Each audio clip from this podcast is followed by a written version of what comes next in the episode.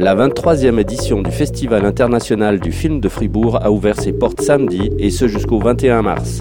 Un festival qui a pris un tournant décisif avec l'arrivée de son nouveau directeur artistique, Edouard Vintrop. Portrait d'un homme ouvert sur le monde avec Gladys Bigler.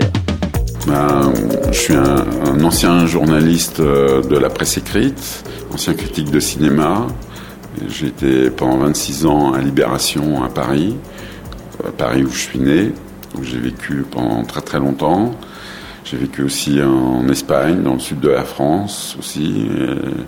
Et, je suis surtout euh, fou de cinéma euh, depuis euh, ma plus tendre enfance. Je pense que c'est même ça qui me définit le mieux, c'est que j'ai toujours aimé le cinéma et tous les cinémas, sans exception. Qu'est-ce qui vous a conduit au cinéma? Mes parents les premiers, m'ont même conduit euh, au sens strict du terme, c'est-à-dire en me tenant la main. Et ils m'ont permis d'avoir mes premiers, mes premiers emballements euh, quand j'étais petit garçon. Et après, euh, peut-être malheureusement, disons, quand j'étais adolescent, j'ai été plus souvent dans les salles de cinéma qu'au cours de mathématiques. Mais c'est une passion qui m'a toujours habité et qui continue de m'habiter. Et vous êtes un polyglotte polyglotte, bah, je préférais l'être plus parce que euh, même si, euh, par exemple, l'allemand est ma première langue vivante, c'est-à-dire celle que j'ai appris pendant 7 ans au lycée, je le parle très mal parce que je l'ai oublié. j'ai appris l'espagnol, c'est vrai, mais enfin là je le pratique pas beaucoup, donc j'ai peur de le perdre. L'anglais, ça reste le français évidemment, un peu le catalan, l'italien un petit peu. Mais bon, polyglotte, il euh, faudra en connaître encore beaucoup plus et beaucoup mieux pour l'être vraiment. On sait que vous êtes aussi issu de mai 68. Qu'est-ce qui vous reste de cette philosophie? Euh, Pas grand-chose, euh, sinon un sens critique, y compris appliqué à ce que j'ai vécu. Quoi.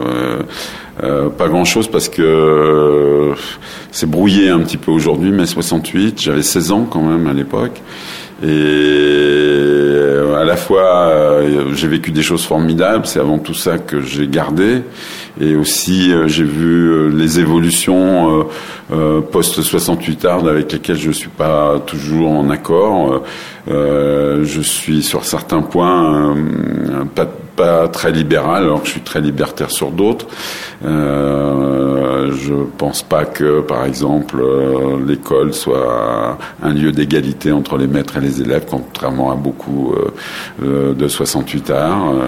Euh, j'ai un sens moral qui est pas exactement celui des 68 arts, même si j'ai vécu cette époque pleinement et complètement au, cœur de, de ce qui se passait à Paris. Vous êtes un 68 art qui a mûri. Euh, oui, on, peut dire ça, mais quand je vois comment les autres ont mûri, je suis pas non plus, euh, disons, en accord avec eux. C'est-à-dire, je suis pas, suis pas passé à droite non plus. Euh, je suis resté fidèle à des idéaux de gauche, mais pas obligatoirement à, à une morale qui était celle de, de 68. Et qu'est-ce qui vous a amené à reprendre les rênes de ce festival ici à Fribourg? Alors ça, c'est une proposition qui m'a été faite, qui m'a surpris. Euh, euh, il y avait au comité euh, du FIF un, producteur que je connaissais qui s'appelle toujours d'ailleurs Pierre-Alain Meyer et qui travaille d'ailleurs toujours avec nous et qui va venir, je crois, à partir de demain animer un débat. Et, et il m'a téléphoné, il m'a fait la proposition, s'est rencontré euh, à Genève. Euh, j'ai rencontré euh, un autre membre du comité, Thierry Spischer, qui est producteur aussi, producteur de Home. Mais à l'époque, c'était pas encore le producteur de Home. Et, enfin, si ça l'était, mais je savais pas que le film existait.